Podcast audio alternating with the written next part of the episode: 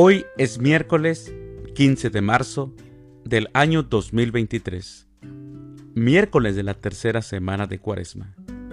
El día de hoy, en nuestra Santa Iglesia Católica celebramos a los santos Clemente de Hofbauer, a Leocrisia, a Sisebuto, a Raimundo de Fitero y también a Vicenta de Coria.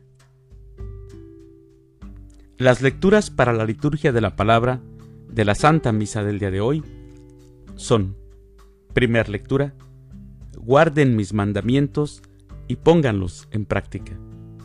Del libro del Deuteronomio, capítulo 4, versículos 1 y del 5 al 9. El Salmo responsorial del Salmo 147.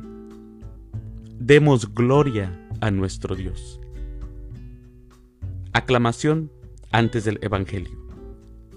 Honor y gloria a ti, Señor Jesús.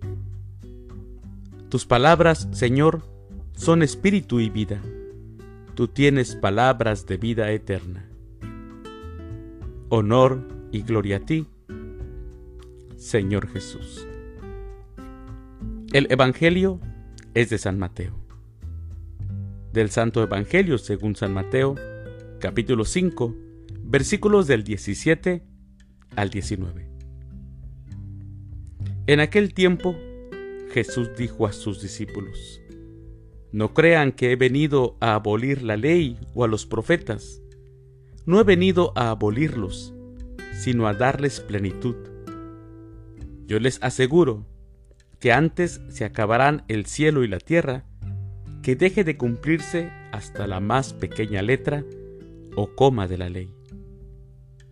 Por lo tanto, el que quebrante uno de estos preceptos menores y enseñe eso a los hombres, será el menor en el reino de los cielos.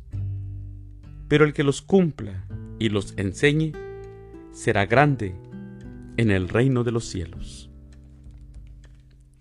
Palabra del Señor. Gloria a ti, Señor Jesús. Mis hermanos, escuchamos hoy en el Evangelio de San Mateo, escuchamos que Jesús es un judío observante de la ley. No vino a abolir la ley o los profetas, sino a darles plenitud.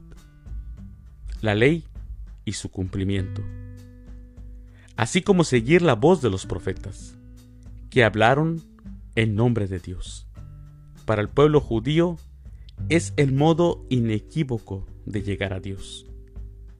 Torcer la ley, no escuchar a los profetas, equivalía, mis hermanos, a ir en dirección opuesta, equivalía a caminar en sentido contrario.